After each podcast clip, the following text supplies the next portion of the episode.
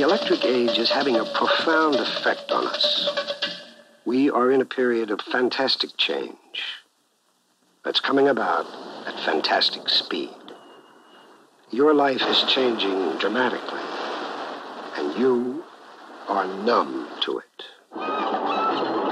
La era eléctrica está teniendo un profundo efecto en nosotros. Vivimos en un periodo de cambios fantásticos a fantástica velocidad. Tu vida está cambiando drásticamente, dramáticamente, y tú estás atontado frente a ello, dice este documental de los años 60. Bienvenidos, bienvenidas a un nuevo episodio de Huético. Este va a ser un capítulo especial y va a durar un poquito más de lo normal. Estará dividido en dos partes. Así que si se os hace demasiado largo, siempre podéis dejarlo a mitad y seguir más adelante. La primera parte la llevaré yo, la segunda la llevará Alba. Están totalmente relacionadas, entonces os recomendamos mucho que lo escuchéis hasta el final. Y os vamos a hablar de algo un tanto diferente. Vamos a analizar el último documental de Netflix, o uno de los últimos documentales, que se llama El estafador de Tinder. Si todavía no lo habéis visto, os recomendamos mucho que lo hagáis. Es un excelente documental y no habla solo de la famosa aplicación de ligoteo, que por cierto cada vez tiene más usuarios, sobre todo desde el confinamiento, sino además de cosas tan interesantes como el poder del periodismo bien hecho, el narcisismo patológico de algunas personas y el uso que hacemos en general de las redes sociales y aplicaciones eh, digitales o numéricas. De verdad que merece la pena verlo, es un documental que da bastante miedo, Aprovechamos, por supuesto, para avisaros de que este episodio contiene spoilers, evidentemente. Tanto Alba como yo, las voces que escucháis en este podcast, llevamos mucho tiempo queriendo hacer un capítulo algo diferente, un poquito más largo, sobre algo además que nos preocupa especialmente. Y el análisis de este documental, la verdad que nos viene como anillo al dedo. Parte de lo que se trata en esta película escrita y dirigida por la inglesa Felicity Morris es probablemente uno de los temas que más nos preocupa de todos los que hemos tratado hasta aquí en estos episodios anteriores y queremos además explicaros por qué nos preocupa tanto. Pero para empezar creo que lo mejor es ponernos un poquito en contexto. Los anfitriones de este podcast tenemos ambos más de 30 años y como toda la gente de nuestra generación hemos conocido un mundo sin WhatsApp, sin redes sociales y sin Internet. Recordamos perfectamente lo que era vivir sin móvil, tener que buscar información en libros, enciclopedias y llamar al fijo de casa e incluso, en más de una emergencia, usar una cabina telefónica de la calle, de esas que ya no quedan por ningún sitio. Ahora mismo si digo en carta 98, creo que le sacaré una sonrisa a más de uno.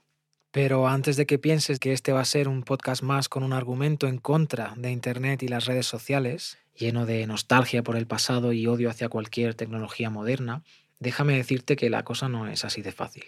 Sabemos que cualquier tiempo pasado no fue un tiempo mejor. No vamos a intentar convenceros aquí de lo contrario. La tecnología ha traído verdaderas maravillas a este mundo, como por ejemplo el micrófono que estoy usando para grabar todo esto, y poco se soluciona simplemente descartándolas a la primera de cambio, sin buscar entender ni debatir sobre su uso, sea del tipo que sea. La realidad es mucho más complicada, siempre lo es. Lo que es mucho menos complicado, para ir entrando un poco más en materia, es afirmar que la aceleración tecnológica de los últimos 200 años, desde la famosa revolución industrial, es algo nunca visto en la historia del ser humano. Todas esas tecnologías han ido cambiando nuestras vidas de forma muy profunda y a velocidades realmente alucinantes. Todos los expertos lo afirman, vivimos desde hace relativamente poco tiempo una verdadera revolución tecnológica en medio de lo que algunos sociólogos incluso llaman la gran aceleración, la aparición del mundo digital, de la web, de Internet, que fue hace solo 50 años, es parte fundamental de esa aceleración que estamos conociendo desde hace un siglo. Una de las maneras en las que vamos a analizar todo esto es desde el prisma o la perspectiva evolutiva. Como ya sabéis, en este podcast hemos hablado mucho de Darwin, su teoría de la evolución y de por qué era un personaje tan increíble. Y si aún tenemos pendiente el episodio final de la saga, no se nos olvida. La teoría de Darwin es maravillosa porque explica la evolución de los seres vivos en nuestro planeta y cómo la adaptación al entorno es una de las funciones más importantes de la vida. Analizar cualquier tema humano con cierta perspectiva evolutiva tiene mucho sentido por varios motivos. Estas teorías son simplemente explicaciones de cómo hemos llegado hasta aquí, de por qué los seres vivos somos como somos. Son las respuestas, por ejemplo, a por qué nuestro cerebro es como es, por qué nuestro cuerpo tiene esa morfología, cómo funciona nuestro sistema nervioso y nuestra mente. ¿Qué tiene que ver entonces la teoría de la evolución con la aparición de Internet y las nuevas tecnologías? Pues en realidad mucho, muchísimo. Esa es la clave y lo que esperamos que se entienda poco a poco. Esos procesos evolutivos que formaron nuestra especie durante millones de años, que la fueron moldeando a su entorno, nos dieron un cerebro muy particular a ti y a mí. Es realmente un cerebro maravilloso que usamos literalmente para todo, pero es también, y yo diría ante todo, un cerebro vulnerable, muy vulnerable.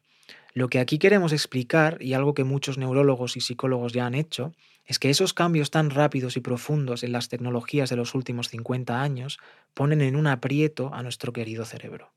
Piénsalo, nunca antes existió un mundo donde la información viajaba a la velocidad que lo hace ahora donde las pantallas eran omnipresentes, con sus colores y sus ruiditos y estímulos constantes, y por supuesto nunca hubo Internet ni perfiles en redes sociales, y fue así durante millones de años. Si comparamos la fracción de tiempo que nuestra especie, el Homo sapiens, lleva sobre la Tierra, unos 300.000 años, con los 50 años desde la aparición de Internet, el resultado es bastante increíble.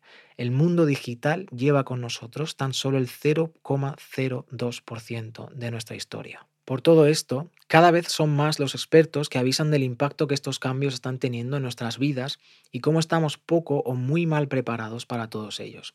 Me imagino que Darwin diría más bien que estamos mal adaptados. De todos estos cambios y el impacto de todos ellos, lo que más nos preocupa en Huético es cómo afecta todo esto a las relaciones humanas. Vamos a plantear unas preguntas muy sencillas simplemente para que vayamos entrando un poco más en materia. ¿Cómo afecta la tecnología digital a las conexiones humanas? ¿Qué impacto tienen redes sociales, filtros y pantallas en nuestra percepción de nosotros mismos y del otro?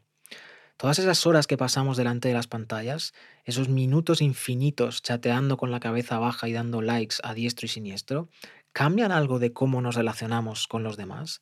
¿Tiene sentido intentar entender todo esto desde un prisma evolutivo? ¿Por qué? ¿Cómo afectan las pantallas a nuestros cerebros, a nuestra percepción? ¿Es algo positivo? ¿Negativo quizás? ¿Afecta también a cómo vemos y entendemos el mundo? Y puede que esta sea la pregunta más relevante. ¿Por qué es tan interesante preguntarse precisamente por el impacto de las tecnologías en las relaciones humanas? ¿Por qué no hacerlo también sobre otras cosas como el medio ambiente o la política? Aquí es donde viene el primer punto más importante del episodio. Las relaciones humanas son probablemente lo más importante que tenemos. Si nos paramos aunque sea un momento a pensar en ello, no es difícil entender que los vínculos humanos son de hecho todo lo que tenemos. Yo diría casi que lo único. Desde nuestra familia hasta nuestros amigos, parejas, amantes, pasando por compañeros de trabajo, incluso personas a las que nunca conocemos, que ponen, por ejemplo, nuestra comida en los supermercados, todas esas relaciones forman lo que en sociología se conoce como el tejido social. Son esas interacciones y relaciones que hacen que las cosas funcionen más o menos como lo hacen todos los días. Es lo que hace que cuando sales a la calle todo vaya más o menos bien, que puedas hacer planes que salgan más o menos como querías y toda esa larguísima lista de cosas que forman nuestro día a día. El más o menos aquí es importante porque no todos los tejidos sociales son iguales y no siempre funcionan igual de bien. Durante las crisis económicas o las guerras, por ejemplo, el tejido social se vuelve inestable, se va rompiendo y las cosas empiezan a fallar en mayor o menor medida. Esto, en parte, también se conoce como interdependencia. Los seres humanos somos seres sociales, dependemos profundamente los unos de los otros. Para entender esto, solo tienes que preguntarte qué pasaría mañana, por ejemplo, si ese tejido social se viniera abajo por cualquier motivo, como una guerra nuclear o un fallo en las telecomunicaciones, ¿cuánto tiempo sobreviviríamos? Lo importante es entender que debajo de todo, en el fondo, lo que hay son individuos que se relacionan con otros individuos. Son vínculos humanos. Una empresa son relaciones humanas. Un país también. Incluso algo tan etéreo como una comunidad online son relaciones humanas. Y como todos son vínculos entre personas, podemos decir que el tejido social está formado básicamente por muchos cerebros que tienen relaciones entre sí, sean del tipo que sean. Lo que el prisma evolutivo nos enseña entonces, como ya hemos visto, es que todos esos cerebros son vulnerables, tienen fallos propios de nuestra especie, que podemos llamar fallos cognitivos o sesgos psicológicos, o simplemente una biología muy concreta que los hace frágiles y sensibles. ¿Y qué significa todo esto? Pues que cualquier cosa que altere mínimamente esos cerebros alterará el tejido social y cambiará la realidad de las cosas como las conocemos. Así, la aparición de Internet y la conectividad 24 horas, el hecho de llevar a todas partes nuestro móvil, las redes sociales y todo lo que forma el mundo digital, si algo de todo eso tuviera un impacto, aunque fuera mínimo, en nuestro cerebro, no solo estaría modificando nuestras relaciones más cercanas, sino que estaría directamente afectando a todo el tejido social. Es decir, de nuevo, cambiando esa realidad. Y esto, lamentablemente, es lo que parece estar pasando. Esta preocupación por cómo afectan las pantallas a nuestras vidas no es nada nueva. En la historia moderna de nuestra especie, cada vez que una tecnología era inventada, muchos pensadores se preguntaban por los posibles impactos de esta. La invención de la imprenta, por ejemplo, cambió radicalmente la estructura de la sociedad en el siglo XVI.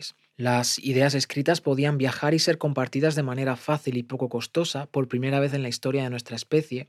Se dice incluso que la imprenta de Gutenberg fue el comienzo de la era de la comunicación de masas. Todo esto, por supuesto, tuvo consecuencias que incluso a día de hoy son difíciles de juzgar y medir. La imprenta democratizó el saber de una manera única y nunca vista, pero también acabó poco a poco con el latín como idioma principal en las publicaciones. Hay quien afirma incluso que el crecimiento de textos escritos en idiomas nacionales fue uno de los factores que llevó a la intensificación del sentimiento nacionalista en Europa. Sin duda, da que pensar. En el año 1964, el teórico canadiense de la comunicación Marshall McLuhan dejó una frase para la posteridad que por desgracia ha sido más que olvidada por muchos de nosotros. Well, the title, The Medium is the Massage, is a teaser, is intended to draw attention to the fact that a medium is not something neutral. It, it does something to people. It takes hold of them, it roughs them up, it massages them, it bumps them around. El medio es el masaje, decía aquí Marshall como una especie de broma, porque la frase suya que realmente se hizo famosa fue el medio es el mensaje. Lo que pasa es que él incluso bromeaba con esto porque el medio dice que les hace algo a las personas, los masajea físicamente. Lo que Marshall quería decir, cito textualmente, es que es característico que el contenido de cualquier medio nos deje ciegos frente al carácter del propio medio. Un medio no es algo neutro, le hace algo a la gente, se apodera de ellos, los frota, los masajea y los golpea. El medio hace cosas a las personas y éstas son siempre totalmente inconscientes. Fin de la cita. Para entender todo esto, volvamos al ejemplo de la imprenta. Imagina un tiempo donde no había libros y las historias se contaban oralmente. Pongamos que una de esas historias era, por ejemplo, la de David y Goliat, que casi todos conocemos. Imagina ahora que en un pueblecito, varias veces al año, niños, jóvenes y mayores se reunían para escuchar esa historia en boca de uno de sus ancianos. Cada vez que la contaba era algo diferente, cada vez que se reunían era especial, se reían, hablaban entre ellos, compartían comida y bebida. Todo el proceso tenía unas características muy concretas que no son nada difíciles de imaginar. Imagina que ese mismo pueblo llegan gracias a la imprenta un montón de copias de la historia de David y Goliat, y en pocos años todos aprenden a leer.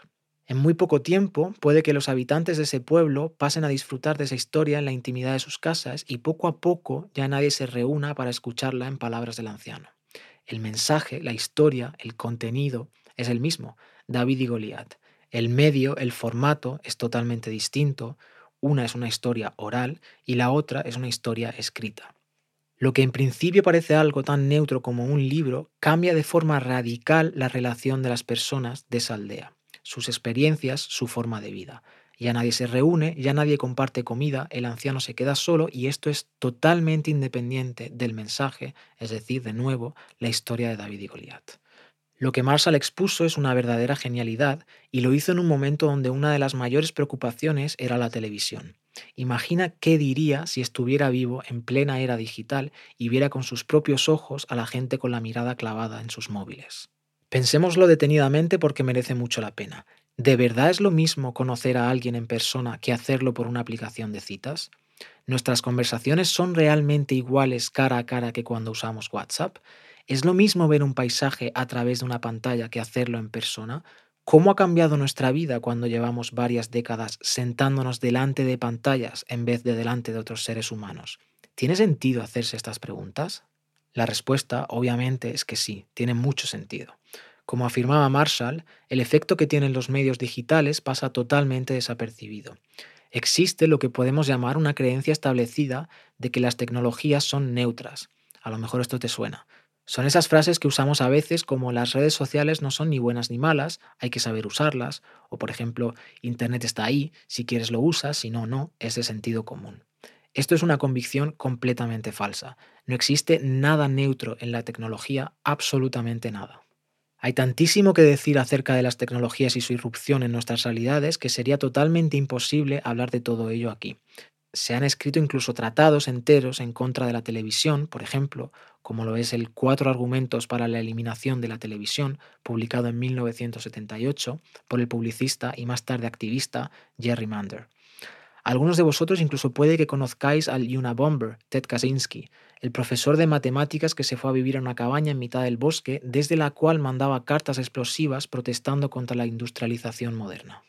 La tecnología lleva siglos cambiando nuestras vidas para bien y para mal y cada generación se enfrenta a ella como puede y dentro de un contexto histórico, concreto, marcado además por la aparición de tecnologías anteriores. Desde los luditas en el siglo XIX quemando máquinas que les sustituían en sus telares, hasta Ted Kaczynski con sus cartas bomba, cada avance de nuestra civilización ha transformado profundamente nuestros modos de vida y nuestras relaciones. Pero, ¿significa esto que no hay nada que hacer? Que la tecnología es imparable y no nos queda más remedio que aceptarla? Por supuesto que no. En su libro Error 404, que os recomendamos muchísimo, la periodista Esther Paniagua hace un excelente resumen de muchos de los problemas del mundo digital y en uno de sus apartados habla específicamente sobre nuestra relación con el móvil. Cito, ¿Qué tiene el smartphone que lo hace tan adictivo? Una explicación simple sería que condensa todo lo que nos hace ser adictos a Internet en un dispositivo que, frente a las limitaciones de un portátil o de un ordenador de sobremesa, es posible llevar consigo mismo y aprovechar sus maravillas con un simple gesto manual. Se convierte en una extensión de nosotros mismos. Entre las actividades más adictivas que ofrece, además de la conectividad 24/7, está la posibilidad de acceder a información en tiempo real, las redes sociales, los videojuegos y cualquier tipo de aplicaciones y plataformas, todas ellas accesibles a través del dispositivo y con algo en común. Están diseñadas para captar y mantener nuestra atención. Esto, lejos de ser algo banal, es la esencia del problema de la tecnología persuasiva. Hay toda una ciencia detrás de ello, la captología, el estudio de los ordenadores como máquinas de manipulación, o lo que es lo mismo, de cómo automatizar la persuasión. La idea nació en la Universidad de Stanford, Estados Unidos, hace más de 20 años, cuando el investigador B.J. Fogg acuñó el término captología a partir del acrónimo CAPT, Computer as Persuasive Technologies, ordenadores como tecnologías persuasivas. Un poco más adelante, la periodista sigue. La captología es más conocida hoy como el diseño del comportamiento, heredada de la psicología conductual y de las ciencias del comportamiento, en específico de la llamada economía conductual, cuya teoría le valió el Premio Nobel de Economía al psicólogo Daniel Kahneman. La economía conductual o del comportamiento trata de entender cómo el ser humano toma decisiones partiendo de la base de que no siempre lo hace de forma óptima o racional. Las personas actuamos de forma rápida e instintiva sin pensar demasiado. Somos animales de costumbres y a menudo nuestro cerebro usa atajos para actuar deprisa y ahorrarnos esfuerzo. Según Kahneman, esta es parte de nuestro sistema 1. Este ha evolucionado para ser ultra rápido y reacciona a señales como por ejemplo las normas sociales. El sistema 2, por el contrario, es nuestro yo racional. Este último puede luchar contra el sistema 1, pero ello requiere de bastante energía o fuerza de voluntad para hacerlo y muchas veces falla. Este campo de conocimiento fue enriquecido por otro premio Nobel colaborador de Kahneman. Se trata de Richard Thaler, reconocido por sus investigaciones sobre cómo los aspectos emocionales y no los racionales influyen en la toma de decisiones económicas y financieras. Fue la base del paternalismo libertario que se vale del conocimiento de la irracionalidad y de los sesgos humanos para crear un entorno que empuja a las personas a tomar mejores decisiones. La cuestión es, ¿mejores decisiones para quién?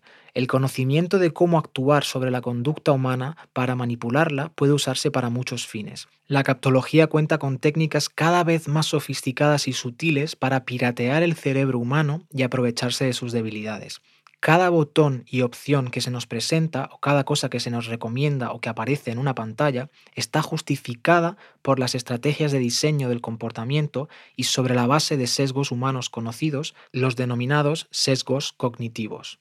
Fin de la cita. Un poco más adelante la periodista habla directamente de lo que hoy nos concierne aquí. Cito. La economía de la atención se basa en el conocimiento de la fragmentación social existente y ofrece antídotos para ese terreno hostil.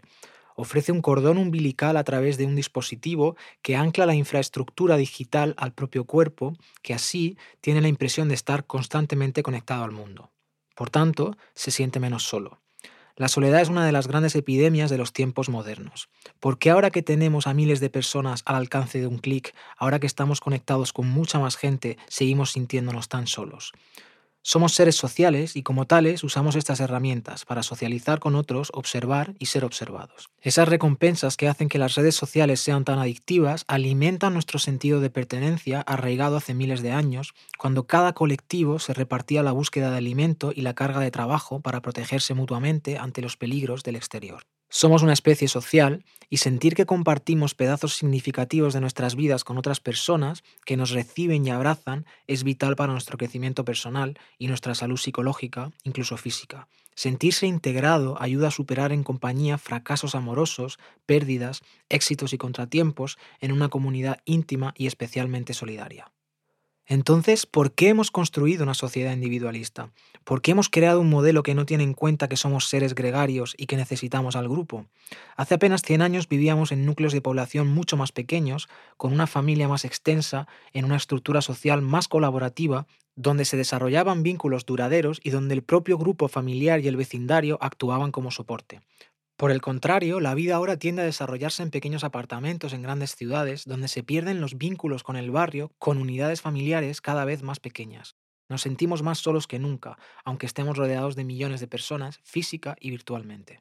A primera vista puede parecer que las redes sociales ayudan a sentirse integrados, ya que proporcionan innumerables contactos. Sin embargo, estos medios se usan a menudo como un pretexto para evitar la comunicación significativa y las relaciones profundas. Son relaciones menos comprometidas que no están destinadas a reemplazar amistades íntimas auténticas. La sensación de soledad entre la multitud de la vida en grandes ciudades se replica en la red.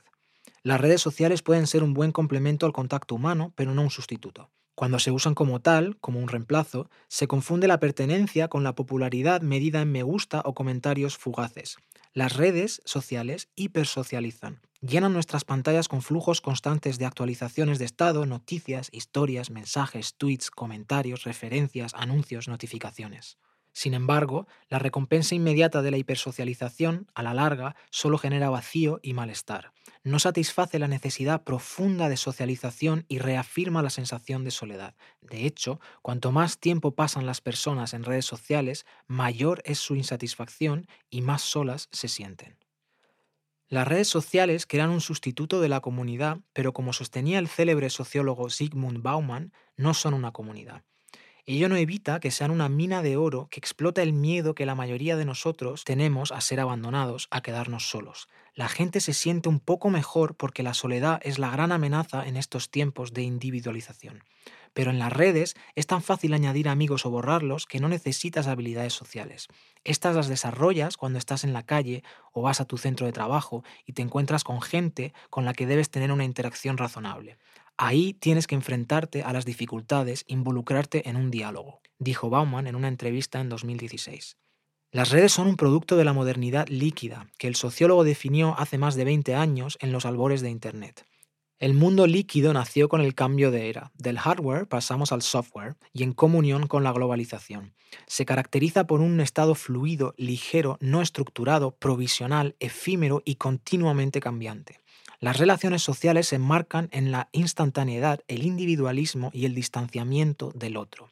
Los individuos se reducen a consumidores y la identidad se condiciona a los dictados de la sociedad de consumo. El nuevo modelo de socialización se basa en el individualismo y es, en realidad, un proceso de desocialización. Y este se ve agudizado por una nueva herramienta con un infinito potencial multiplicador, Internet. La red de redes se ha convertido en el nuevo gran elemento estructurador de la socialización, el gran catalizador del individualismo en la red que caracteriza a las relaciones online. Internet proporciona una sensación de inclusividad que reemplaza el sentido de pertenencia por la suma social virtual, una falsa sensación de agregación de elementos aislados, si acaso grupos, con vínculos frágiles, una sociedad fragmentada que se desocializa y se desagrega. Aquí es donde la periodista da en el punto clave y es exactamente el tema que estamos tratando hoy. Dice, en contraste con la vivencia de y en una sociedad física cercana que condiciona nuestras decisiones egoístas, nos sumergimos en una sociedad online de miles de millones de internautas donde siempre hay algún grupo que se alinee con un gusto o una idea específica, por extravagante u oscuro que pueda ser. Una experiencia mediada por pantallas que, si bien da cabida a cualquier minoría, requiere de una menor capacidad de negociación y compromiso. Cuando no es necesario renunciar a la propia visión del mundo para sentirse parte del grupo, es fácil evitar el proceso de maduración y de autocuestionamiento. Peor aún, los modos de hacer online se trasladan a lo offline y reconfiguran también en el mundo físico a los procederes sociales y a los modos de relacionarse. Condicionan y predefinen la interacción, eliminan la fricción huyen del diálogo incómodo y cultivan relaciones efímeras o superficiales. Fin de la cita. Lo que Esther Paniagua resume aquí brillantemente en pocas páginas es la ruptura social de la que os hemos estado hablando hace unos minutos. Son los efectos que todas esas tecnologías tienen en el tejido social, las relaciones humanas que forman nuestras vidas. Dicho de otra manera, el medio, la forma en la que nos comunicamos ahora, todos esos chats, likes, hilos de Twitter, comentarios en vídeos, grupos de WhatsApp, páginas de Instagram, TikTok, esos mensajes privados y estados de Facebook, todo ello tiene un impacto enorme en nuestras vidas y lo hace sin que nos demos cuenta. La pregunta es, ¿por qué nos cuesta tanto admitirlo? Vamos a poner un ejemplo más simplemente para dejar las cosas todavía más claras e intentar materializar todo este sentimiento en algo mucho más concreto. Vamos a hablaros del ghosting. Por si no os suena, que sinceramente lo dudo, el ghosting, según Wikipedia, es, cito, la práctica de cesar toda comunicación y contacto con una pareja, amigo u otro individuo sin ninguna advertencia o justificación aparente y, Posteriormente, ignorar cualquier intento de acercamiento o comunicación realizada por la otra persona. Fin de la cita. ¿Lo has practicado? ¿Has hecho ghosting alguna vez? ¿Te lo han hecho a ti quizás? Según Psychology Today, la revista americana de divulgación científico y psicológica, las personas que hacen ghosting lo hacen para evitar lidiar con su propio malestar emocional sin pensar en las consecuencias para la otra persona. Además, como en muchas ocasiones ambos pertenecen a círculos sociales y grupos de amigos distintos, no hay consecuencias sociales ni casi ningún tipo de repercusión a sus acciones. Puedes sacar a alguien de tu vida las malas y quedarte tan tranquilo. Quizás lo más perverso de todo esto, la revista afirma que cuanto más te pasa a ti o a tus amigos, cuanto más oyes hablar de ello, más insensible te vuelves al fenómeno, más posibilidades de que acabes practicándolo tú mismo. ¿Y cómo lo viven los que lo reciben, esos que son ghosteados? Pues la respuesta es bastante preocupante. El ghosting activa los mismos mecanismos cerebrales que el dolor físico, pero como afirma también Psychology Today, el rechazo no es solo una cuestión fisiológica, es mucho más. Es una cuestión social que afecta la percepción que tenemos de nosotros mismos y nos hace sufrir una incertidumbre muy fuerte, sobre todo aquellas personas que tienen una autoestima más baja esto no hace solo que te cuestiones la validez de las relaciones que tienes, sino tu propia validez, la validez de tu persona. ¿Por qué me han dejado de lado? ¿Es que no valgo nada? Pero la cuestión es que no hace falta irse al extremo de una práctica tan poco madura y pasivo-agresiva como es el ghosting. ¿Cómo nos hacen sentir todas esas conversaciones rotas, abandonadas o nunca retomadas de WhatsApp? ¿Qué efectos tienen esos vistos y leídos y las respuestas que llegan días, incluso semanas más tarde y que a veces ni siquiera llegan? ¿Cómo encajamos todo eso consciente o inconscientemente cuando nuestras relaciones con amigos, amantes, parejas, jefes y familia, todas pasan por el mismo proceso? Y aquí está lo más interesante. Todo esto sería absolutamente imposible fuera del mundo digital. Son fenómenos asociados completamente a un medio, los chats, las redes sociales. Fuera de ese medio, fuera de ese formato, nos sería imposible o nos costaría mucho más borrar a alguien de nuestras vidas, cortar conversaciones de mala manera. Entonces, ¿es realmente tan disparatado pensar que todo eso tiene un efecto en el tejido social, que cambia nuestras vidas? No lo es, para nada. Aquí es donde por fin podemos hablar del estafador de Tinder. Hemos tardado un poco en hacerlo, pero explicar todo lo anterior nos parecía muy necesario para entender mejor este documental. La película es un documento excelente no solo de lo perverso que puede llegar a ser el ser humano, sino también, y yo diría que sobre todo, de muchos de los problemas que tenemos con las relaciones humanas a día de hoy por culpa precisamente de nuestra relación con las redes sociales y con Internet. La historia ya de por sí es bastante disparatada. Una chica conoce a lo que parece ser un millonario a través de Tinder solo para ir descubriendo poco a poco y con terrible sufrimiento que todo era mentira. Simon Leviev, el ahora famoso estafador de Tinder, engañaba a mujeres de manera increíblemente profesional y totalmente sistematizada.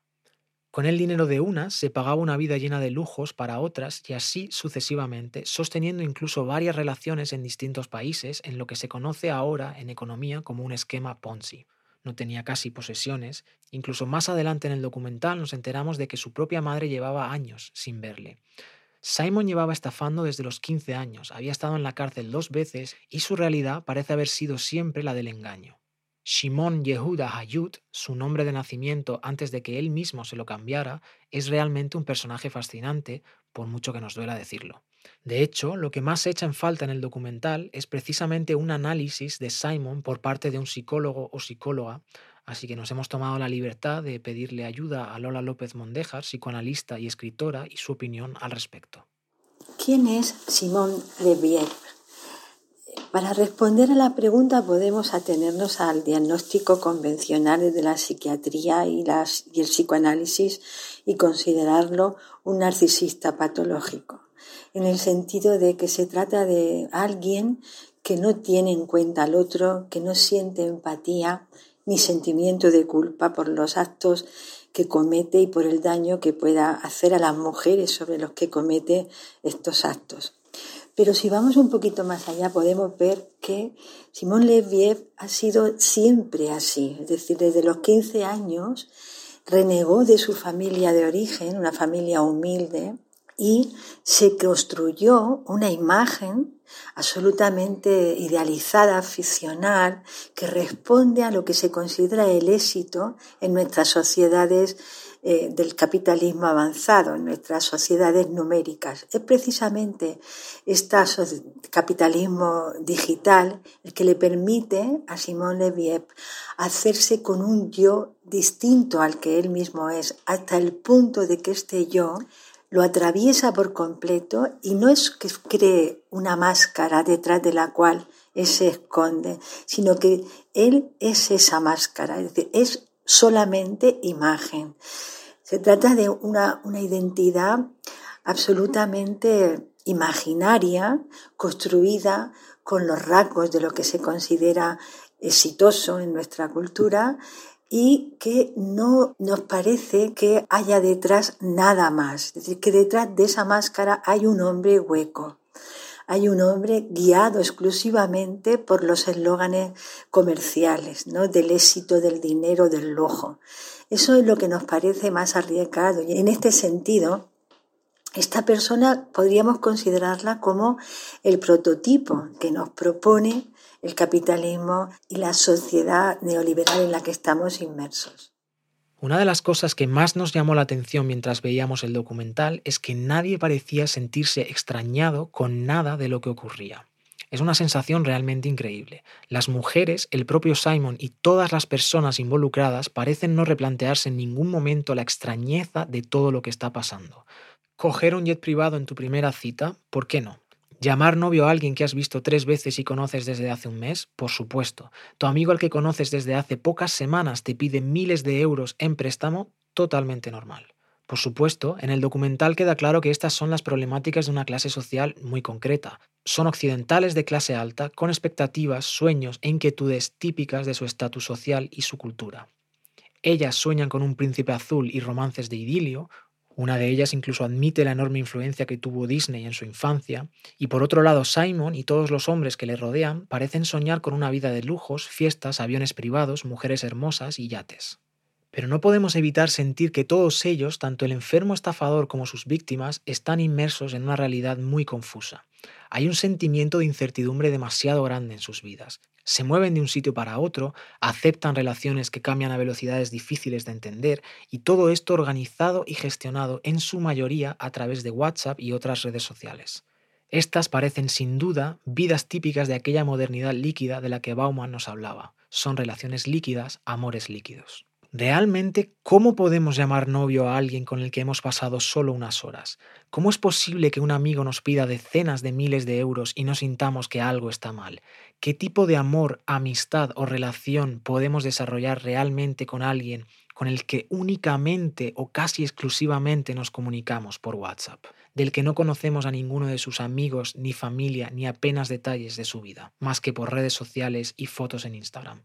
En el fondo, tanto nosotros como los protagonistas del documental, todos somos víctimas de nuestra época. En su libro El fin del amor, la socióloga Eva Youth nos habla de un concepto muy interesante para ayudarnos a entender un poquito mejor todo esto.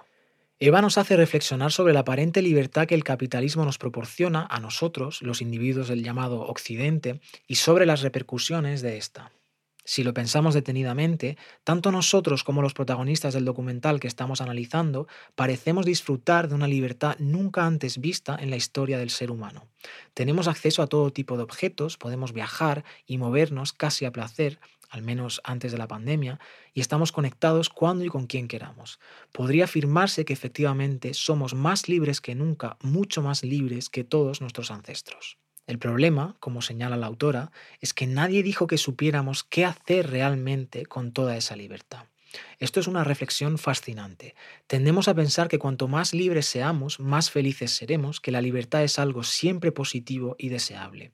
Pero, ¿y si el ser humano no estuviese equipado para lidiar con tanta libertad? ¿Y si nuestro cerebro no supiera qué hacer con ella?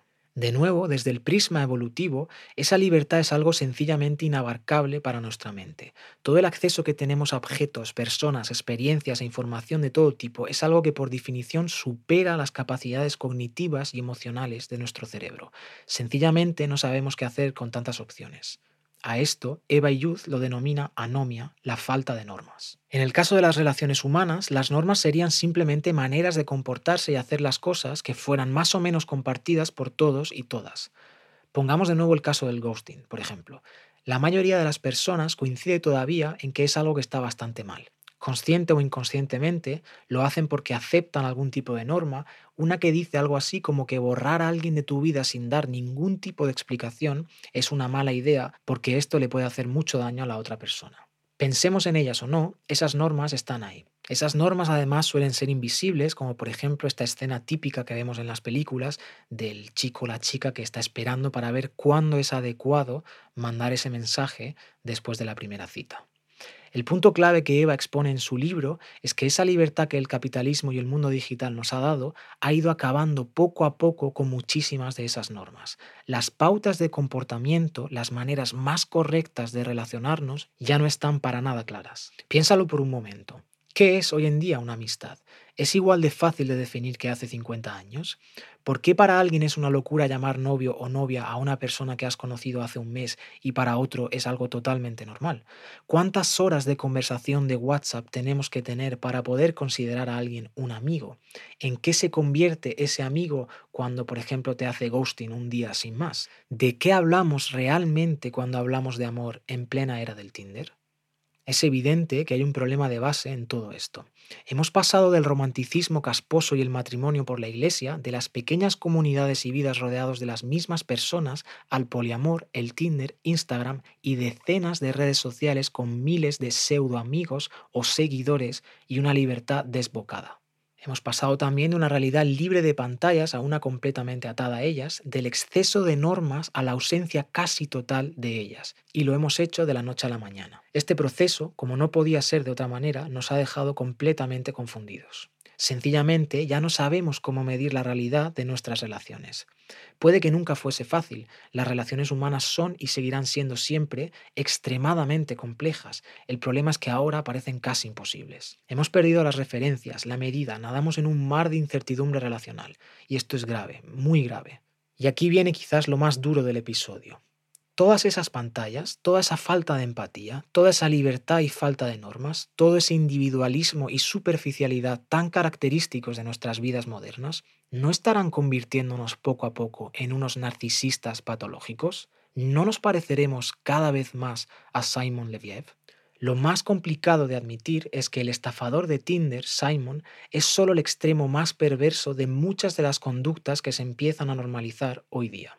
Nosotros todavía no estafamos a nadie, no robamos millones, ni puede que tampoco mintamos patológica y compulsivamente, como lo hacía Simon, pero ese es sin duda el camino en el que estamos. El nuestro es un mundo donde cada vez más, más personajes como el estafador de Tinder son los triunfadores, donde algunas de sus actitudes se celebran, donde las relaciones que veíamos en el documental son cada vez más comunes, donde no existe casi ningún punto de referencia. Es un poco el mundo del sálvese quien pueda. Nadamos y nos ahogamos en un mar de confusión y ruido digital. El tejido social, por lo tanto, esas conexiones que nos dan literalmente la vida, esa interdependencia, esa empatía que deberíamos sentir por los demás, se está debilitando. La forma, y no solo el mensaje, todo ese mundo digital nos está haciendo cada vez menos humanos, menos pacientes, nos está dejando más tristes, más aislados, más solos. Las normas además se han disuelto, ya no sabemos muy bien qué hacer ni cómo comportarnos, hemos perdido el contacto con cierta normalidad y nos sentimos confusos. Lo cierto es que reina completamente la incertidumbre, y no hablamos solo de relaciones de pareja o de la búsqueda de pareja, sino también en las amistades. Lo peor de todo esto es que ni siquiera es un proceso consciente, nadie se levanta todos los días deseando ser mala persona, es un proceso invisible ligado a los medios que usamos para comunicarnos y para mantener nuestro estatus. Es una guerra que se libra en pantallas, en ceros y unos, que se miden likes y seguidores, cuyas trincheras son comentarios, chats, vídeos y tweets. Nuestros cerebros están constantemente en pleno asalto y estamos literalmente perdiendo la batalla. Las consecuencias de perder la batalla son muy graves porque hablamos de enfrentarnos poco a poco a una realidad cada vez más hostil donde las relaciones humanas ya no son un refugio, sino más bien incluso un verdadero problema. Llevamos más de 30 años en medio de un experimento social y psicológico desde la irrupción de Internet y el medio digital en nuestras vidas y es un experimento que sinceramente no parece estar yendo muy bien. Estoy satisfecho con mis relaciones y amistades. Es un tema muy interesante y pienso en ello a menudo porque mm, yo también eh, veo un cambio. Definitivamente mis relaciones han cambiado en los últimos años, he cambiado yo, han cambiado las personas de mi entorno. Creo que la digitalización definitivamente ha tenido un papel en el desarrollo de las relaciones en los últimos años. Quitando un par de casos, el resto de relaciones pues no tocan no por rachas o que directamente se desvanecen en el tiempo. Supongo que la facilidad de conectar con tanta gente distinta gracias a Internet es un arma un poco de doble filo sí que veo cambios en, la sociedad en general, ¿no? Eh, cómo se relacionan pues, la gente a día de hoy con todo el tema de las redes sociales y con todo el tema de, de Internet y tal. Y obviamente eso es una gran diferencia a cómo eh, se relacionaba la gente antiguamente. Rápidamente puedes entablar una relación con alguien y a la misma velocidad se puede perder totalmente el interés.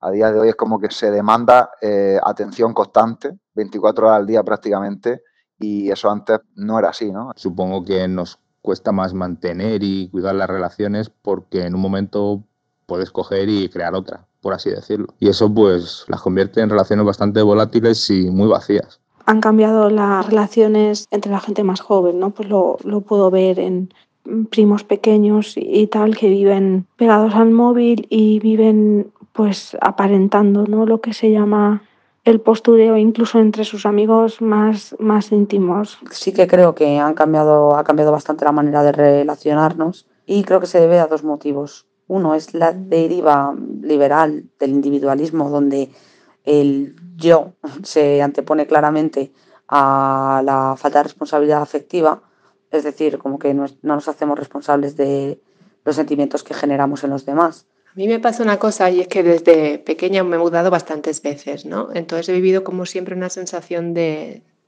transitoriedad, ¿no? Como que no acababa de estar llegando a un estado estacionario. Y entonces yo solo noto mucho que ha afectado la manera como yo vivo las relaciones. Vivo en el extranjero, entonces mm, es verdad que no las veo mucho. La gente, la gente que he conocido aquí donde vivo ahora, pues son buenas amigas, pero es verdad que, que no es lo mismo. Pero desde que emigré, por así decirlo, se ha enfriado. Esto no sé exactamente a qué se debe. Sigo manteniendo el contacto, las visito cada vez que bajo a España, cada vez que visito mi ciudad y no siento esa misma complicidad que teníamos antes. Y otra es el sistema capitalista y hace que las relaciones sean como un producto de consumo inmediatas, fáciles de conseguir, de poca duración. Escuchábamos a nuestras oyentas y oyentes explicarnos cómo son sus relaciones y las que las rodean. Si miramos más de cerca cómo y cuán rápido está cambiando todo en cuanto a relaciones humanas, es importante hablar de inteligencia artificial. En nuestras vidas cotidianas, la inteligencia artificial no es algo abstracto y desconocido. Es ya omnipresente y nos influye directamente a diario. Los algoritmos de redes sociales, por ejemplo, controlan lo que ves y cuándo lo ves. Te eligen específicamente para mostrarte publicidad o noticias que han aprendido te serán relevantes por tus clics pasados. El algoritmo que te muestra en Amazon unos productos y no otros también lo hace en base a tus compras pasadas, entre otras cosas. Son sistemas que aprenden y evolucionan según tu comportamiento y los deseos de los mercados. Alexa, Siri, las recomendaciones de Netflix cuando termina una serie, tu aspiradora rumba, tu búsqueda en Google para encontrar ideas de qué cenar esta noche, tu lista de descubrimientos semanales de Spotify, la aplicación que te muestra cómo serías si fueses un hombre barbudo o una mujer de 80 años, la reserva del billete de avión para tus próximas vacaciones, el bizum que le haces a tu amiga, el itinerario de Google Maps que te lleva al trabajo por la ruta con menos tráfico, tu texto predictivo al escribirle a tu madre por WhatsApp, el Uber que te trae de vuelta a casa tras una noche de copas y un larguísimo etcétera. Todo esto son datos que les regalamos a las empresas. Todas estas interacciones que parecen inocuas están transformando nuestros cerebros, la forma en la que nos comunicamos, nuestras interacciones, compras y estilos de vida. En la ficción, cuando la inteligencia artificial se revela y no sigue nuestras órdenes, culpamos a la máquina. La máquina es ahora más inteligente que su creador, como en la película de ciencia ficción Ex Máquina. Pero en realidad, a día de hoy, es la creación y programación de esta inteligencia artificial quien debería ser culpada. ¿Y quién está detrás de esa creación y programación? Nosotros, los seres humanos. Escuchemos ahora a Sara, ingeniera de visión por computador, o para las que no tenemos ni idea, ingeniera de inteligencia artificial. Bueno, me gustaría empezar por uno de los puntos más importantes y que además considero clave para poder entender qué es la inteligencia artificial y también cómo funciona. Y para ello, bueno, principalmente creo que es crucial poder entender cómo aprenden los algoritmos de inteligencia artificial, pero no solo eso, sino también plantear la pregunta de si realmente los podemos considerar inteligentes. Creo que una forma clara y sencilla de explicar cómo aprenden los modelos de aprendizaje automático es comparando el método de lo que denominamos aprendizaje, y esto al final va un poco entre comillas, a cómo aprendemos las personas. Para esto me gustaría poner un ejemplo muy sencillo. ¿Cómo le explicamos a una persona que nunca ha visto un mapache lo que es un mapache y cómo identificarlo? La manera más sencilla que se nos ocurriría a todos sería enseñarle una fotografía de un mapache o enseñarle eh, un mapache en carne y hueso. Bastaría con que esa persona lo viera una vez para que fuera capaz de entender lo que es un mapache y poder reconocerlo en el futuro. En cambio, para poder enseñar a un algoritmo a reconocer a un mapache, no basta con una imagen. Se necesitan cientos de miles, si no millones de imágenes. Una cantidad de datos increíble.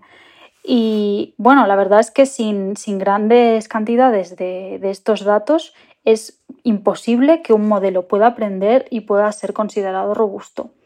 Entonces, la pregunta sería, ¿es realmente un algoritmo de estas características inteligente? Yo personalmente considero que no, ya que no hay un entendimiento real del objeto en sí, Em, lo que también me gustaría dejar claro es que eso tampoco quiere decir que estos, que estos algoritmos sean inútiles. Está demostrado que son muy, muy útiles en ciertos casos. Lo que realmente los hace potentes y donde son mejores que los humanos es en su capacidad para poder observar datos con gran dimensionalidad y poder encontrar patrones en, en, esas bases de datos. Entonces, lo que quiero decir con esto es que son capaces de ver patrones en esos datos que sería completamente imposible que un humano los percibiera. Algo que también me parece importante remarcar es que cuando hablamos de inteligencia artificial no es raro encontrarnos a gente que está asustada de que, de que estos algoritmos sean más inteligentes que nosotros y que puedan llegar a tomar el control, etc. Y a ver, no voy a negar que esto en, en un futuro podría ocurrir. Lo que pasa es que a día de hoy estamos muy lejos de que pase.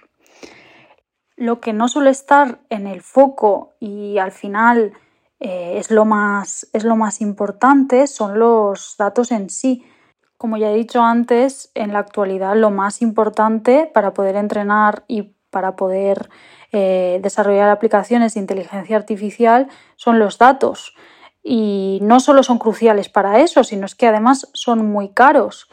Pero de alguna manera no parece importarnos demasiado que las grandes tecnológicas exploten de, de forma completamente gratuita todos nuestros datos y que además luego los utilicen en nuestra contra. Lo que sí que es verdad es que a día de hoy en Europa hay una ley de protección de datos muy fuerte y, bueno, hay, hay muchas cosas que, que, no, se pueden, no se pueden usar, pero en países como Estados Unidos la cosa está bastante peor.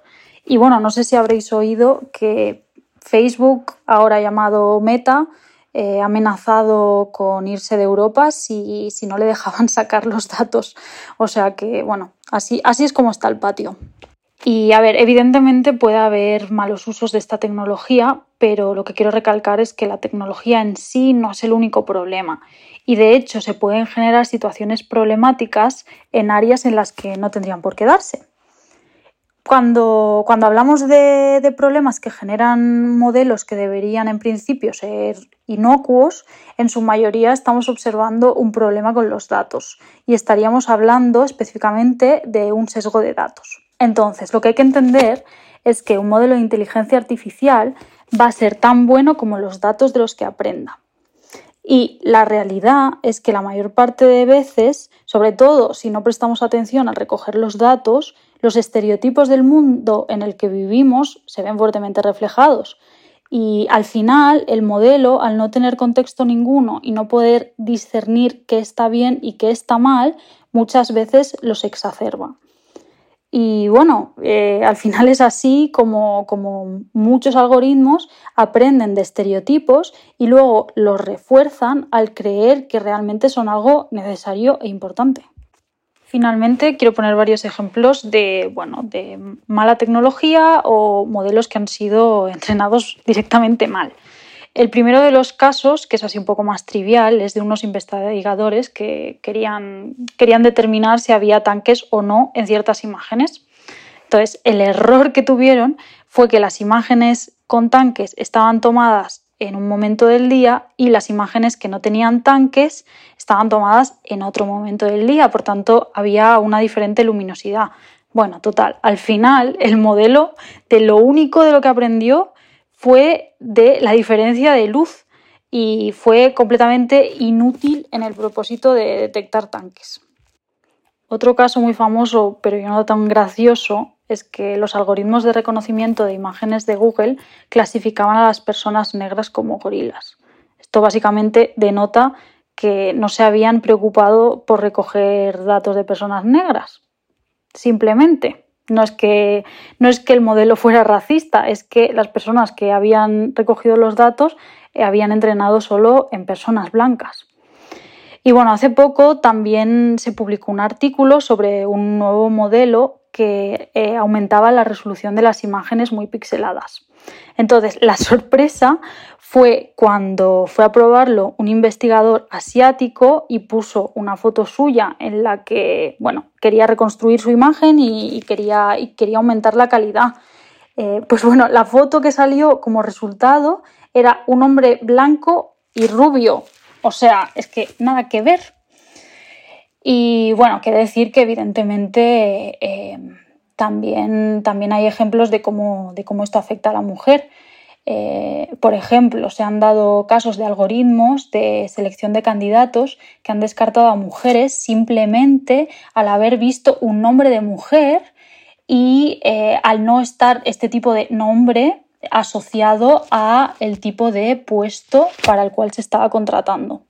No me gustaría dejar de mencionar los deepfakes, ya que me parecen uno de los peores usos de la inteligencia artificial a día de hoy y bueno, ¿en qué consisten los deepfakes? Bueno, pues a día de hoy, con unas cuantas fotos de una persona, puedes poner su cara en cualquier vídeo.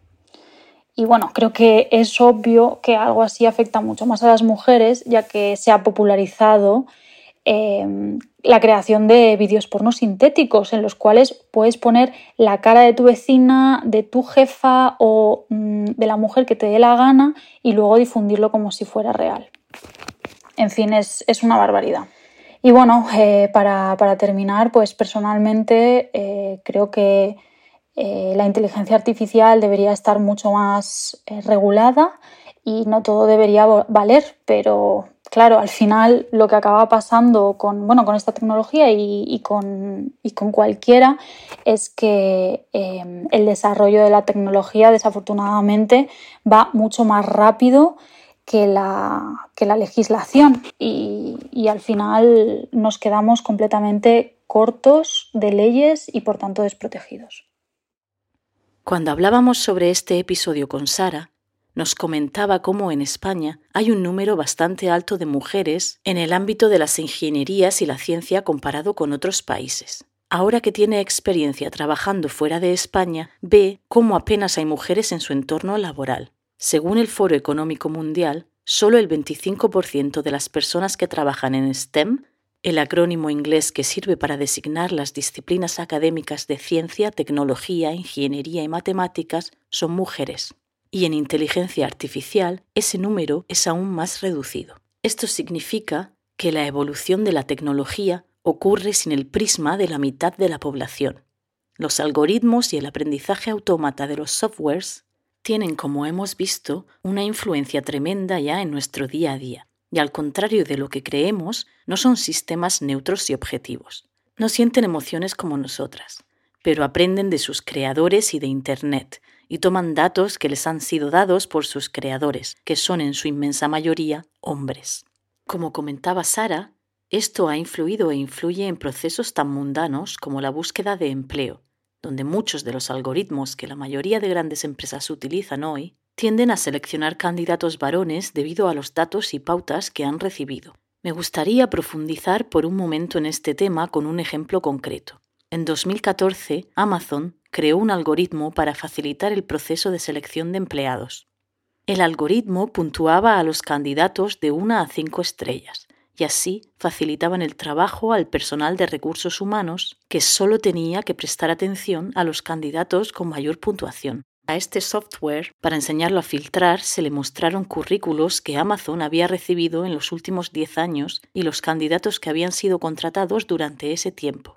El problema es que, en esos diez años, y como era de esperar debido a la naturaleza sexista de la industria, la gran mayoría de candidatos contratados habían sido hombres. ¿Y qué aprendió entonces el algoritmo? Pues que una de las características del candidato ideal era ser hombre, y evolucionó hasta el punto de penalizar activamente currículos que contenían términos como por ejemplo capitana del club de ajedrez femenino. Otro desarrollo de inteligencia artificial aterrador del que nos ha hablado Sara es el conocido como deepfake. Aunque en los medios de comunicación una gran parte del debate sobre los posibles daños de los deepfakes se ha centrado en cómo afectará en el ámbito político y a su uso para hacer propaganda, el uso de esta tecnología para atacar a las mujeres ha sido una constante desde su creación. Y esto no solo ocurre con las mujeres más conocidas y fotografiadas. Como nos comentaba Sara, hoy en día hay foros en los que los hombres pagan a expertos en la tecnología para crear deepfakes de compañeras de trabajo, amigas o familiares. Y para colmo, herramientas como Deep Nude facilitan ya la creación de estas imágenes con solo pulsar un botón, sin necesidad de ser un experto. Crea vídeos realistas de tu jefa desnuda desde la comodidad de tu sofá. En menuda distopía vivimos. Internet es un caldo de cultivo demencial para la misoginia. Basta con echar un vistazo a las turbias aguas del fondo de foros como Reddit y 4chan para ver hasta qué punto se permite que proliferen las actitudes violentas hacia las mujeres. De hecho, así fue como la tecnología del deepfake se extendió al público general por primera vez con usuarios de Reddit adaptando investigaciones de inteligencia artificial publicadas por académicos para crear pornografía falsa de mujeres famosas. Reddit se ha convertido en un refugio y un punto de captación para hombres que comparten e intercambian ideas misóginas con total impunidad. Para colmo, los subreddits o subforos que albergan estos intercambios son votados habitualmente con suficientes votos positivos como para reclamar la primera posición de la página de todos de Reddit. Y el algoritmo de Reddit los promociona y premia en base a esto. En su libro, Los hombres que odian a las mujeres, Laura Bates analiza el extremismo de las comunidades de hombres que odian a las mujeres y se retroalimentan hasta llegar, como hemos visto por desgracia en demasiadas ocasiones, a cometer asesinatos masivos, como los casos de los autodenominados incels Elliot Roger, que mató a tiros a seis personas e hirió a 14 en California en 2014, y Alec Minassian, que, inspirado según él mismo por los actos de Elliot Roger, en 2018 atropelló y mató a 11 personas e hirió a 15. Ambos participaban habitualmente en foros incel y en ambas ocasiones los crímenes fueron precedidos por mensajes, manifiestos y vídeos misóginos en los que relataban sus planes. La base muy resumida de la actual comunidad incel, que es una abreviación de Involuntary Celibates, célibes involuntarios, es que las mujeres no les dan el sexo que ellos merecen llegando a afirmar en sus círculos con frecuencia que las violaciones son solo sexo y que las mujeres somos seres inferiores que solo existimos para darles placer y criaturas. De hecho, ni siquiera nos llaman mujeres, sino femoid o foid, como female humanoid, para remarcar nuestra inferioridad y deshumanizarnos todavía más. Además de los incels, existen otras comunidades online de hombres que odian a las mujeres en lo que se engloba con el término manosfera, como serían los pick-up artists, algo así como artistas del ligue en español, pero que en realidad solo manipulan y perpetúan la cultura de la violación mientras tratan a las mujeres como objetos que coleccionar. Y los men's rights activists. Estos últimos, si nos basamos en el nombre, serían hombres que luchan por los problemas que sufren debido a nuestra sociedad patriarcal y capitalista, como el gran número de hombres que se suicidan cada año la violencia entre hombres o cómo se les educa para no tener empatía. Pero no es así. Su movimiento en realidad debería llamarse activistas en contra de las mujeres, ya que se dedican mayoritariamente a atacar al movimiento feminista y proclamar orgullosos que en realidad son ellos los que están oprimidos en nuestra sociedad. Te explicaré por qué estás aquí. Estás porque sabes algo, aunque lo que sabes no lo puedes explicar, pero lo percibes. Ha sido así durante toda tu vida. Algo no funciona en el mundo, no sabes lo que es, pero ahí está como una astilla clavada en tu mente y te está enloqueciendo. Esa sensación te ha traído hasta mí. Por desgracia no se puede explicar lo que es Matrix. Has de verla con tus propios ojos.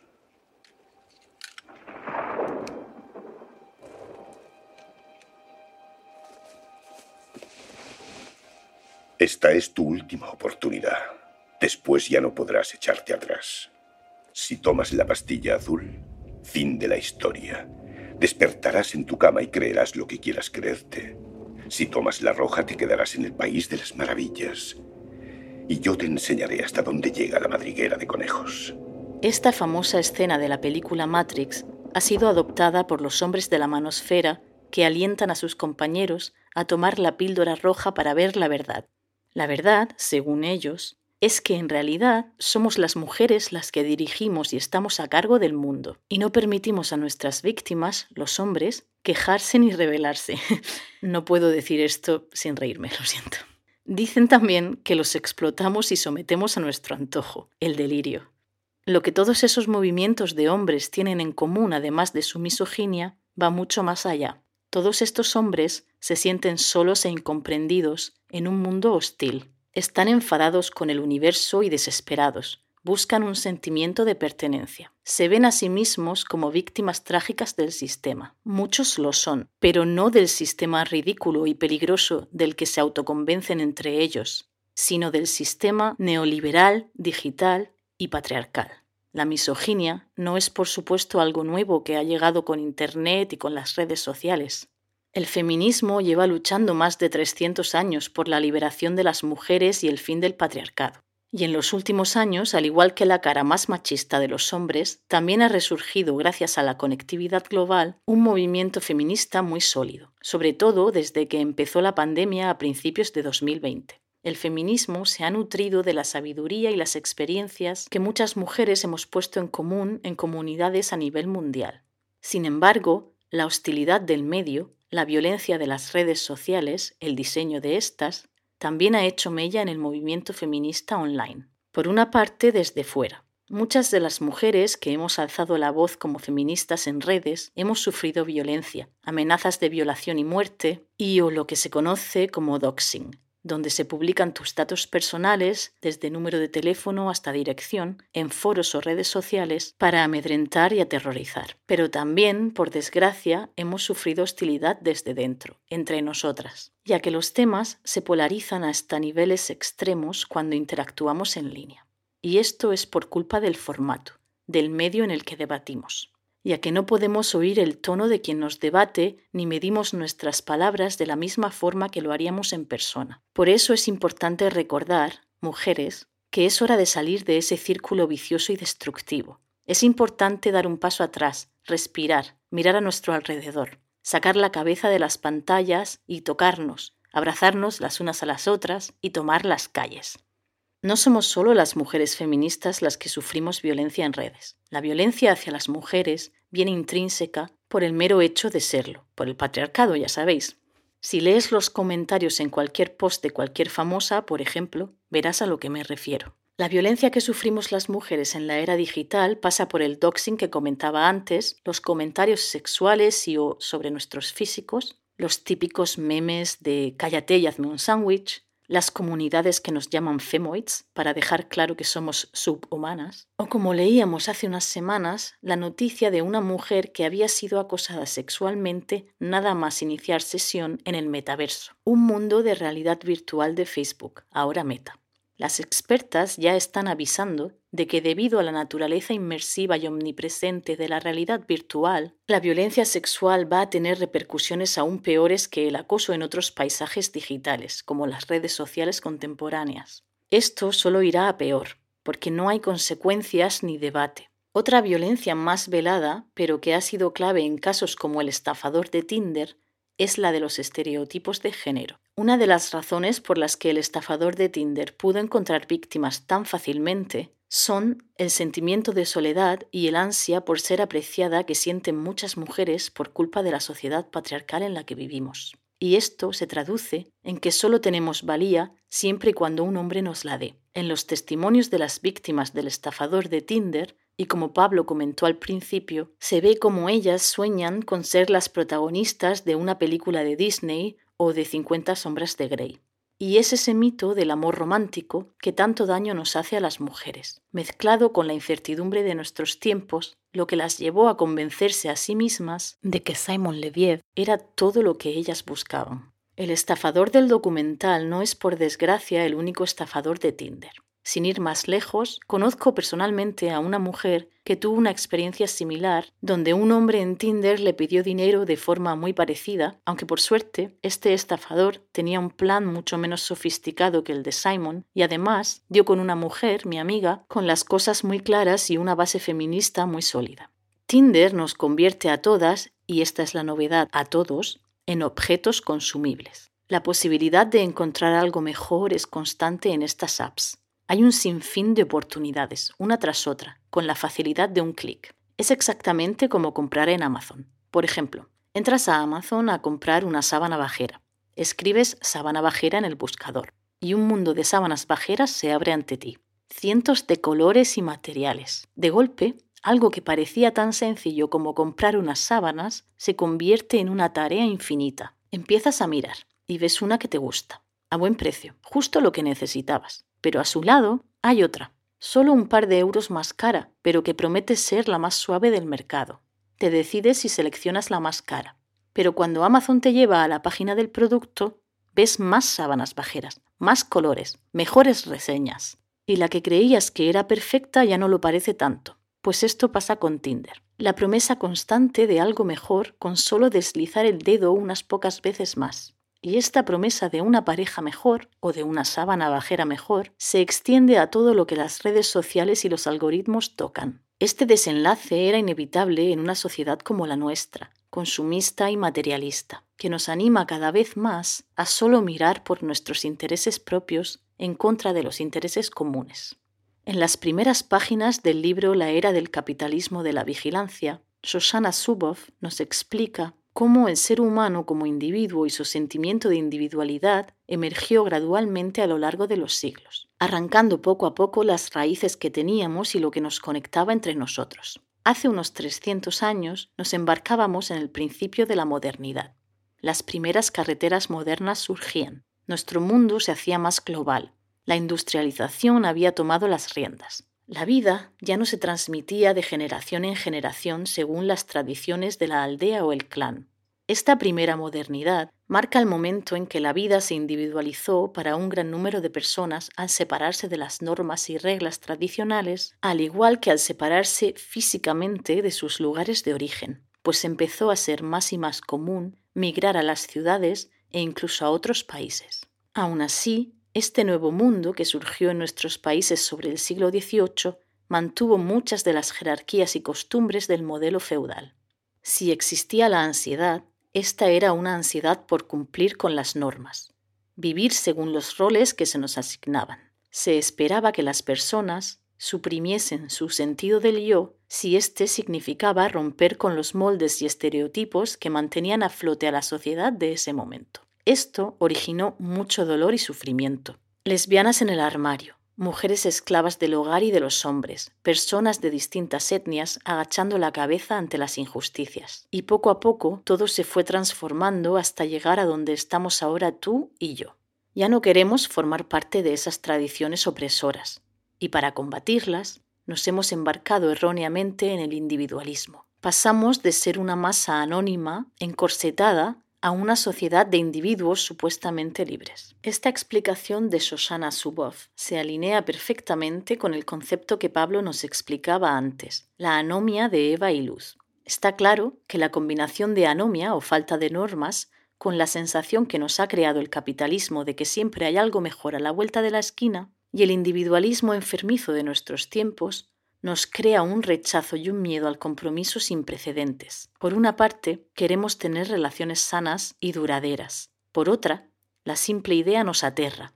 Una relación, ya sea de pareja o amistad, larga, duradera y respetuosa, requiere un esfuerzo, requiere hacer concesiones, dedicarle tiempo, centrar nuestra atención en la relación que tenemos y no en los cientos de supuestas posibilidades que nos esperan si dejamos de cultivarla y pasamos a otra. Esta contradicción nos crea no solo frustración y ansiedad, sino también mucha soledad. Los seres humanos somos seres sociales, pero irónicamente las redes sociales, en las que incluyo aplicaciones como Tinder, están aislándonos cada vez más entre nosotras, nos están alejando del contacto humano físico, de cuidarnos las unas a las otras, del sentimiento de pertenencia y de comunidad que anhelamos y que nos ha ayudado como especie a sobrevivir contra viento y marea todos estos siglos. No hay mejor ejemplo que la pandemia que hemos vivido estos últimos años, que ha demostrado cómo solo mirando por el bien común saldremos adelante. Encontrar la balanza entre el yo y el nosotras es clave. Tenemos que volver a valorar la empatía y cuidarnos y estimarnos entre todas. Alicia Puleo, en su libro Claves ecofeministas, explica cómo el sesgo androcéntrico y antropocéntrico están detrás de la desvalorización de los cuidados en nuestra sociedad. Al pensar la realidad con otros términos, el ecofeminismo de Alicia Puleo muestra que la crisis de cuidados y la crisis social y ecológica global están intrínsecamente relacionadas. Leo ahora un pasaje del libro de claves ecofeministas donde Alicia Puleo resume muy bien el por qué el afecto y la compasión, al igual que los cuidados, se desprecian en nuestra sociedad. En la organización patriarcal del pasado, la dureza y la carencia de empatía del guerrero y del cazador se convirtieron en lo más valorado, mientras que las actitudes de afecto y compasión relacionadas con las tareas cotidianas del cuidado de la vida fueron asignadas exclusivamente a las mujeres y fuertemente devaluadas. En el mundo moderno capitalista, bajo la búsqueda insaciable de dinero y el omnipresente discurso de la competitividad, late el antiguo deseo de poder patriarcal. De ahí la importancia para alcanzar una cultura de la sostenibilidad de una crítica profunda a los estereotipos de género.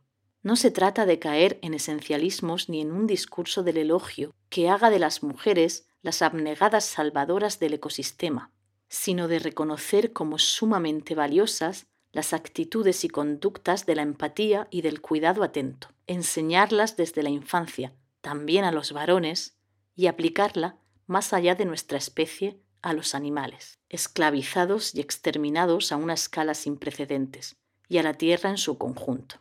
Fin de la cita. Poner el cuidado en el centro de la vida daría un giro tremendo a nuestro sistema y supondría otorgar la credibilidad y autoridad a propuestas como las ecofeministas. En un momento como el presente, donde la crisis multidimensional y en concreto la de cuidados y la ecológica amenazan nuestra misma existencia, quizá tenga sentido escuchar a las voces que nos hablan de esto. Escuchemos ahora a Isa, que comparte con nosotras unas reflexiones sobre este tema. Bueno, os dejo aquí unas cuantas reflexiones que he podido pensar sobre este tema. Nos entrenan para tener una vida de sueño y luego pues queda la vida, ¿no? No te cuentan que las amistades conllevan conflictos y que evitar esos conflictos te lleva a perderte a ti mismo, ¿no? En la interacción con el otro vamos construyendo nuestra propia identidad. Ahora nos venden que el foco de atención tiene que estar siempre en uno mismo y esto lleva a la condena de la impersonalidad el tener que vernos continuamente auténticos, únicos. Nos aferramos a esa identidad ficticia como si viniera de adentro, cuando en realidad todos sabemos que sale de la interacción. Adaptarnos al otro no debería verse como algo malo o que va en contra de nosotros, sino a favor, como parte de una comunidad. Empiezas una amistad tan intensa como un enamoramiento que genera mucha dopamina por el placer de la sociabilización que tiene el cerebro, ¿no? Pero en la inmediatez de este mundo en el que vivimos y los ideales que nos marcan los anuncios pues, de Coca-Cola y demás, nos enmarcamos en una realidad ficticia en la que cualquier cosa que se salga de esos cánones o esa foto nos llevan a sentirnos fracasados. Y claro, después tenemos la agenda que nos espera con otras mil actividades que hacer y no nos deja espacio de reflexión para tener perspectiva, que nos haría buscar la enseñanza ¿no? que detrás y seguir configurando nuestra identidad a través de lo que es en realidad, que es que se construye a través del otro. Buscamos impulsos grandes, muy intensos, y la amistad consiste en todo lo contrario. La constancia, la reciprocidad, la alegría, la tristeza, eso lleva tiempo y mucha reflexión. Y así pasas a la siguiente amistad una y otra vez, evitando el conflicto, claro, porque o te da vergüenza o te falta tiempo. Y continúas buscando el placer de la novedad, que es otra de las construcciones que te venden en cada anuncio que ves en la tele. Y nos dicen que el placer está solo en lo nuevo y esto es una verdad a medias. La novedad es verdad que nos da placer, pero a corto plazo. En realidad, el verdadero placer está en lo conocido o lo que nos da seguridad o estabilidad. Y perdemos la perspectiva para entender al otro y sus circunstancias, porque volvemos a vernos inundados por la agenda que nos espera. Una amistad necesita tiempo, conocimiento, presencia, empatía. Nuestra sociedad nos exige estar en todo y la amistad necesita una prioridad y en ello la cosificamos como parte de estas actividades de nuestra vida dándole un check de tarea acabada y no como el placer de disfrutar en nuestro tiempo libre de ella, ¿no? Porque vivimos en el deseo construido desde fuera que anhelamos disfrutar y no tanto en el placer por sí mismo, ¿no? La ilusión es lo más bonito que te puede pasar, y es lo que diría un anuncio, por ejemplo, de Navidad, ¿no? Pero en realidad la ilusión no es algo material que podamos tocar, ¿no? Anteponemos ese ideal a lo, a lo real, Y en ello romantizamos la amistad como, como el amor romántico con el amor, ¿no? Por esos cuentos que leímos de pequeños y nos lleva pues al final al desánimo, ¿no? Porque no es real. Y después llega el vacío, cuando llegamos al conflicto, inherente a toda relación humana y no hay tiempo de reflexión y desechamos ese aprendizaje que lleva a la aceptación de sentirnos vulnerables y el, enfrentarnos a la vergüenza del perdón o de la culpa porque tenemos una clara incapacidad para comprometernos con el otro y mucha variedad que hacer, ¿no? O muchas amistades que podemos obtener a través de distintos medios. Y otra de las cosas es saber lidiar con los conflictos, ¿no? Que mientras más lidias, más herramientas tienes para lidiar con ello. Pero bueno, estas son mis reflexiones y espero que, os sirvan también a vosotros y vosotras. Venga, un abrazo. Podríamos decir que una de las claves estaría en poner el foco en lo material, en el sentido físico palpable, y no en lo digital, y volver de lo virtual al contacto cercano. La feminista y poeta Audre Lorde dijo, Las herramientas del amo nunca desmontarán la casa del amo. En este caso, el amo es el sistema de vigilancia capitalista que nos atrapa y encarcela en el mundo digital. Nos convierte no solo en hiperconsumidores, sino, como dice Shoshana Zuboff, en los objetos de los que se extrae la materia prima, los datos. y se expropia para las fábricas de predicciones algorítmicas de Google y compañía. Las predicciones sobre nuestro comportamiento son el producto de Facebook o Google, entre otras. Y ese producto, nuestros datos que les proporcionamos alegremente, se venden a sus clientes reales, que no somos nosotros, sino las grandes corporaciones y los gobiernos. No somos el producto, como se suele decir erróneamente, somos el medio para los fines de otros. Una de las preguntas que se hacían con urgencia, por ejemplo, cuando Facebook conquistó el mundo digital, fue ¿cómo transformamos todos estos usuarios en dinero? Entendieron entonces que a través del espejismo de intimidad y de compartir nuestras vivencias cotidianas se hallaba una mina de oro, los datos. La edad, el sexo, la localización geográfica, las tendencias políticas, los hobbies y mucho más de millones y millones de usuarias. Escuchemos ahora a Eva, una amiga de Huetico a la que consideramos algo así como un unicornio de nuestros tiempos. Eva nunca ha tenido redes sociales y hoy nos explica por qué. Bueno, agradezco eh, la verdad enormemente que se me haya invitado a reflexionar o en este caso a dar mi visión sobre este tema, porque puedo decir que es la primera vez que me siento a pensar cuáles son, o en este caso han sido mis razones, para no tener redes sociales en todo este tiempo. En un primer momento, hace ya más de 10 años quizá, cuando juraría Facebook estaba en todo su auge, la realidad es que sentí que era algo completamente ajeno a mí. Nunca he sido una persona de exponer mi vida con, curiosidad por la de los demás. Es decir, eh, no me malinterpretéis. Eh, cuento y comparto con aquellos que siento cerca y disfruto enormemente sabiendo de lo que se me quiera contar. La diferencia está en hablar a todo el mundo. Supongo que considero que mi vida bueno, pues no suscita tanto interés. Eh, tengo que confesar que con el paso de los años y con el desarrollo de más plataformas y redes sociales, mi posición no ha hecho otra cosa que, afianzarse. De repente empiezan a proliferar las historias eh, evidentemente falsas de unas vidas perfectas, que además proyectan ansiedad en quienes en su vida real no experimentan ese nivel de felicidad. La realidad menos discutible del mundo es que ninguna vida es perfecta y todos intentamos llevar lo que nos pasa como podemos o sabemos. Por eso me apenan tanto los esfuerzos descomunales y desorbitados que se hacen para proyectar que la felicidad plena está al alcance de tu mano. Pero tú eres un inútil, incapaz eh, de alcanzarla, solo puedes aspirar a ella mientras, eh, mientras evidentemente descubres que estás jodido y perdón por la expresión. Tu cuerpo es horrible, tu alimentación es un desastre, si no ganas más dinero en tu trabajo es porque no te esfuerzas lo suficiente, como madre no hay por dónde cogerte y un largo etcétera. Todo esto me lleva al punto de inicio, eh, ni me creo lo que se me quiere enseñar, ni eso puede de ninguna manera acercar mi postura a las redes sociales. No puedo negar que le veo ciertas ventajas. Eh, puede ayudarte a lanzar un buen negocio, ¿por qué no? Darte a conocer. Puedes estar en contacto con alguien que te consiga un trabajo mejor o desde luego te abre la puerta al mundo. Eso también es indiscutible. Al final es ahí donde ocurren las cosas, es ahí donde se cuentan y, y muchas veces siento que estoy un poco desconectada ¿no? de lo que pasa a mi alrededor. Pero también es cierto que como a día de hoy ninguno de esos motivos me llevan a cambiar mi posición, prefiero seguir alejada de un mundo que no me creo. Está plagado de bulos, está plagado de mentiras y de un odio que se esconde detrás de un nick.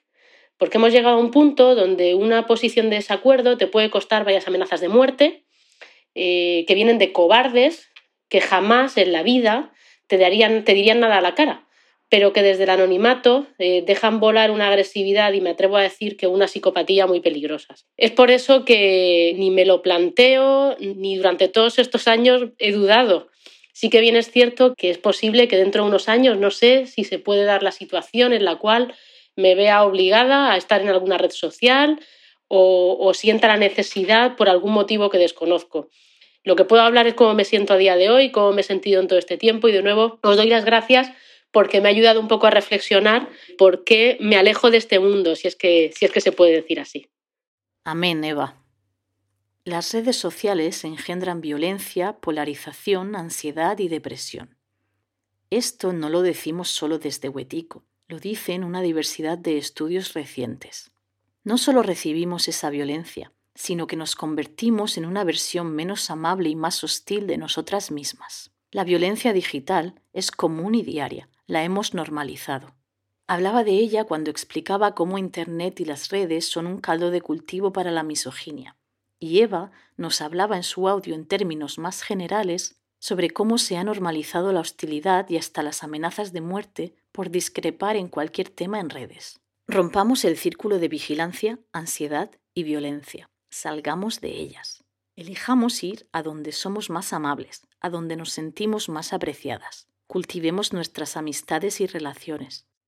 Tras todo lo que hemos expuesto y analizado en este episodio especial, más todo lo que se ha quedado sin decir porque es realmente un tema denso e inabarcable para un solo episodio, solo vemos una solución clara. Nuestra liberación del mundo digital comienza con dejar las redes sociales. Ya, inmediatamente. Hagamos todo lo posible por pasar el menor tiempo delante de las pantallas. Hagámoslo como si nuestra salud dependiera de ello, porque lo hace. Hasta aquí el episodio especial de hoy. Esperamos sinceramente que os haya hecho reflexionar. Y damos las gracias a todos y todas las que han colaborado en este análisis sobre las relaciones humanas modernas desde tan diversos puntos. Si os ha parecido interesante, os animamos muchísimo a que lo compartáis. Creemos que es una temática bastante importante, es algo que nos afecta a todos y a todas, además, y que llevando un poco de luz hacia el porqué de esta desconexión con los demás, con las personas, con nuestras relaciones humanas, con todo eso que hemos tratado en este episodio, pues gracias a esa luz igual podemos explicar mejor los problemas que parece que no tienen un origen claro y cuando podemos explicarlos quizás no sea más fácil intentar poner solución. Cuando terminamos de escribir el guion para el episodio de hoy, resulta que nos enteramos que Simon Leviev eh, ha fichado por una especie de productor de Hollywood y tiene un podcast en marcha, así que seremos testigos en primera persona de cómo un, no solo un maltratador, sino también un psicópata, en toda regla, eh, lanza su especie de marca digital e intenta buscar seguidores y seguir buscándose la vida como si no hubiese pasado nada y como si no hubiese hecho nada malo. De nuevo nos despedimos. Muchísimas gracias a todos y a todas por escucharnos y sobre todo a la gente que ha participado y nos vemos en el próximo episodio.